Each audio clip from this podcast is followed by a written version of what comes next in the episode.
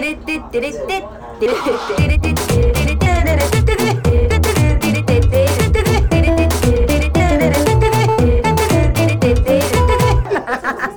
ちゃらアイドルのなんちゃラジオはい始まりました。なんちゃらアイドルのなんちゃラジオを自己紹介します。ひさみまみです。皆様いかがお過ごしでしょうか？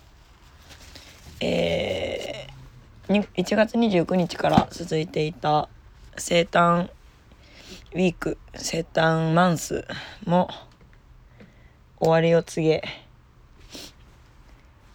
そしてその2月7日の後に行った山も登り御嶽山のロープウェイの駅の麓の方に売ってる味噌汁がうまいことを知りなんだか一肌も二肌も向けたような向けるなんか大きくなったような気がしますね。なんだか。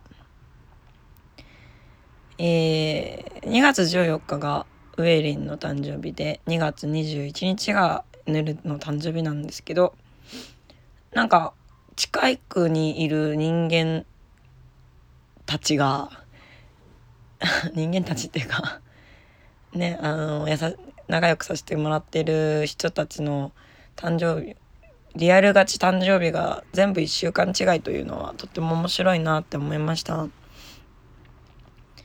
ねウェリンはビャーって潰されてなんか酔いつぶれてるから物販とかの話じゃなくてあのあれですね。なんだかあのなんて言うんですか？あのあのグリーティングみたいになってましたね。あのチェキ取りたいでしたこうぐったりしてるウエリンにこうそっと寄り添ってチェキ取って靴にお金を入れてくみたいな。なんかグリーティングだって思いました。ヌルもへにゃへにゃになってて、まあ、楽しそうにしててよかったですね。ヌルヌルがすごい楽しそうでよかったなと思いました。楽しそうに潰されていく様はとっても面白かったですね。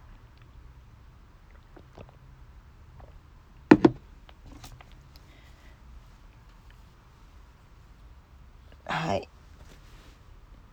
そうですね。なんか人の誕生日をお祝いできるっていうのはとってもいいですよね。なんか楽しそうだし。楽しそうにしてる姿を見るの楽しいし。ね、あ、そう、先日、あのー、平日、昼間にですね、あの、ラママで、十何日だったかな？に、あの、ラママで、あのー、トークイベントに出演させていただいたんですけど、いや好き勝手にね、漫画の話ができて、私はすんごく楽しかったですね。うーん。何かあの、このイベントに来てくれた人、気になる話とかありましたかでしょうか？ありましたでしょうか？気になる漫画とか、あったら、いいなめっちゃ喋ったね。あの、最初は、あの、パワポ用意しようかなと思って、途中まで作ってたんですけど、パワポよりフリップの方が見やすいんじゃないってなってあの急遽フリップというか何あのスケッチブックにあのその漫画の写真と、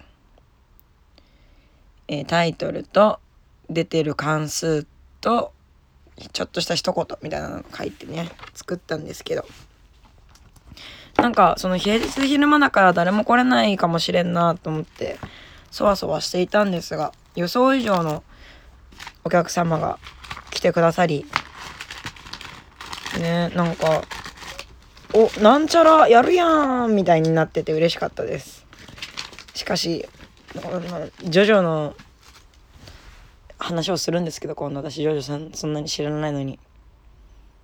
ななんで受けますって言っても結構前お話いただいてあの読めると思ってたんですよねその休みを使えばとって。なんか思いのほか全然うまいことことを運べず全然読んでないですね。どうしよう。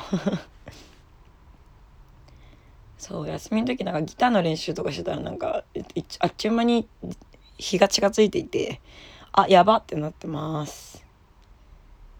うんどうしようかな。なんかバトル形式らしいんですけどバトルするならカードキャプターさくらでバトルしたいな。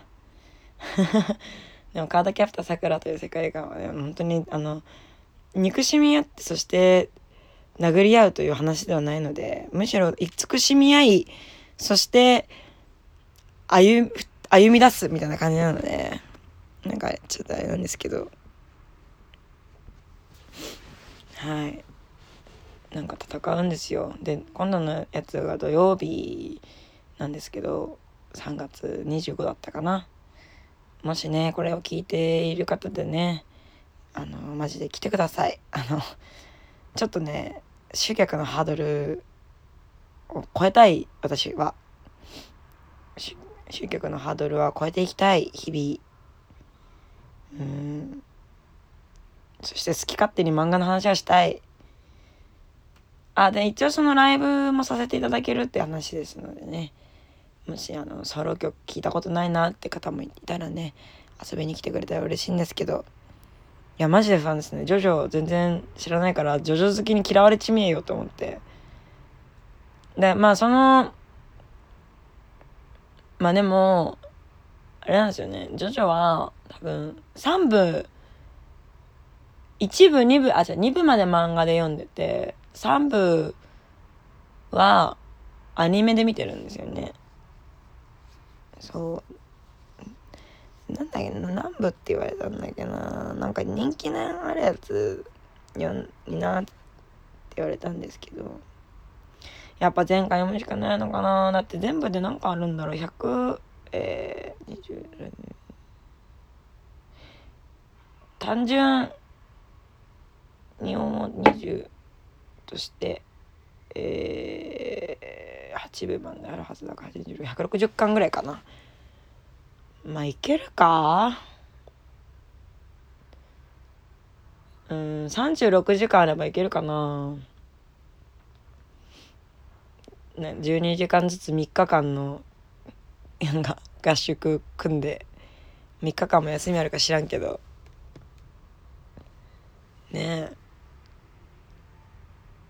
でもなんか月焼き場の知識でどうにかなるんですか？ジョジョへの愛って。なんなそうだよね。まあなんか自分なりにね皆様に楽しんでもらえるよう趣向を凝らしていきたいなと思うんですが。でもどういう感じでどういうことをするのかを全く知らないからちょっとちゃんと聞いとこうと思いました。うん、やっぱねそう知ることでこうどうにかできるなんか対応できることもあったりすると思うので。うん。ねなんか私がすげえジョジョ好きだったら無条件にねどんなのでもかかってこいやって感じなんですけど。というわけではないからなすごい不安です。なのでどういうことになるのか見に来てくれると嬉しいです。ちょっとこれはソロイベントになるんであれなんですけどあのー、そうアーハルちゃんの方はね撮影会があるのでもしあの撮影会の前撮影会の後とかでもね ちょっと厳しいか。なんか夕方ぐらいから夜までなんですけどうんうんまあそんな感じですね。でも私のイベントに来た後でも多分いけるんじゃないでしょうか撮影会。うん。時間がねえー、っとうんと19時50分に閉会式って書いてるので最終枠しかの人じゃないとダメか。うーん。うむむ。じゃあちょっとまあ私は私で頑張ってきます。いやマジ来てほしいですねとっても。助けてください私を。あのこの間のね平日昼間たくさん来てくれて本当に助かったのですげえ嬉しかったし。うん。もうどうしよう。部屋も汚いし、まあ、これからね私はちょっとギターの練習をしつつ今日一日を過ごしていきたいと思います。皆様ももうぜひねあのねあちょっと前回そのお昼のやつではご紹介しなかったんだけど今。私あの本棚がこう何2列にな前後2列になってて前のやつがこう可動式の棚でみたいな漫画団なんですけどここのね前面1列目に置いてるやつはおすすめのおすすめとか好きな漫画ばっかなんですけどそうですね。この中で見るとやっぱ伊藤潤二がすごい好きで伊藤潤二はめちゃくちゃ買ってますね。まだ全部は買えてないんですけど。伊藤潤二の漫画もおすすめだしうん人間仮面中も全面にありますね。あとね市川春子っていうあの宝石の国を書いてる人の漫画があるんですけどその短編集で作品集なんですけど作品集の1巻2巻で「虫と歌25時のバカンス」っていうのがあるんですけどこれもすごい良い漫画ですね。この作品集なんですかこの25時のバカンスっていうのがね研究職のお姉さんがえー、あの不思議な生物を食べたことで起こる体の変化と変わらない心とっていう話があの表題作のやつで入っててそれがねすごいいいんだよね。この感情は深淵なんだろうかそれともみたいな雰囲気もいいしあとやっぱり市川春子の絵がね綺麗ですね。目がキラキラしてて手足がスラッとしていて。うん。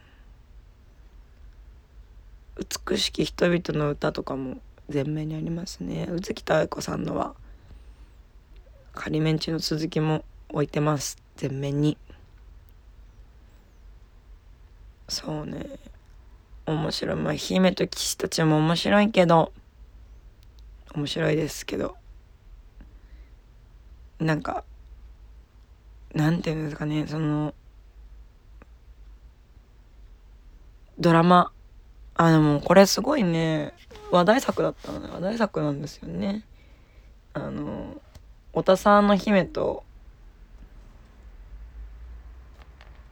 あの陽キャの女の陽キャの女っぽい新たな姫との2人の話なんですけどこのやっぱね女同士の友情ってやっぱいいなって思うんですよね。すごく好き。なんか可愛い可愛いだけじゃないんだよね女たちの友情ってねみたいななんかやっぱちょっとこう女の生めかしいじゃなくてなんかちょっと黒い感じの感情ですらこう手を取り合う材料になったりもするんですよね。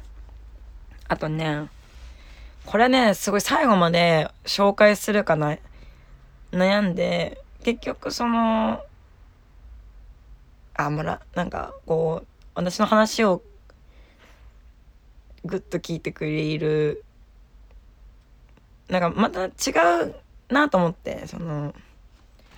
お昼いやでもねこれはすごく悩んですごくお話ししたかったことのやつなんですけど「弟の夫」っていう高見源五郎さんがね書いてる漫画があるんですがこれすごい良かった。これ第19回文化庁メジャメディア芸術祭漫画部門優秀賞取ってますからね。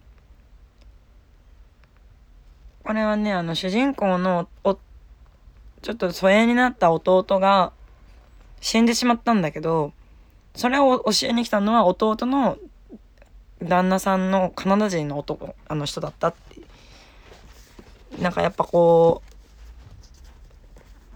そのセクシャルマイノリティの置かれる肩身の狭さをなんとなく理解しているつもりではいたけど本当に自分自身は弟を理解してそして受け入れてたんだろうかっていう話です。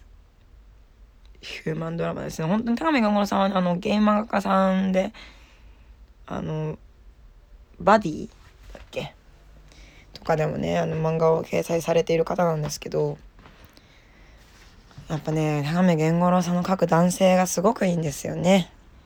なんかねぬくもりを感じるなんかあのぬくもりってかな人肌を感じる絵なのでねその自分であのそういう意識差別意識がないって思ってる人でも本当に？その優しさ実は差別につながってませんか？みたいなこともあったりしてね考えたりとかしてすごく良い漫画です。とってもいい漫画ですね。そんな感じです。まあこんなね、感じであの好きな漫画の話をバーってしたいなって思いました。これからも。またね、なんか機会があったらそういうトークイベントをやれたらいいなと思います。それでは、また好き勝手に漫画の話しましたが、ここまでのお相手はみさみまみでした。バイバーイ。